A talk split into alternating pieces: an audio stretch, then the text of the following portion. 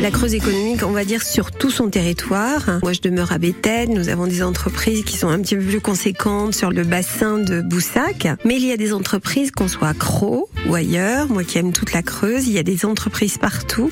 Il y a aussi tout un maillage de petites sociétés. Et d'autant plus à l'heure actuelle, on revient à l'artisanat aussi. On revient aux vraies valeurs et on a des petites structures, des gens seuls même, qui dans des petits villages qui semblaient tout isolés, ont réussi à remettre une vie un dynamisme économique. Donc je veux dire la Creuse pour la personne qui veut venir s'installer en Creuse. La Creuse, on peut s'installer n'importe où. La seule chose, c'est qu'il faut avoir l'envie de s'y installer. Et si on a une compétence, euh, je pense qu'on peut s'installer n'importe où et vivre de son art ou de sa compétence ou de son artisanat.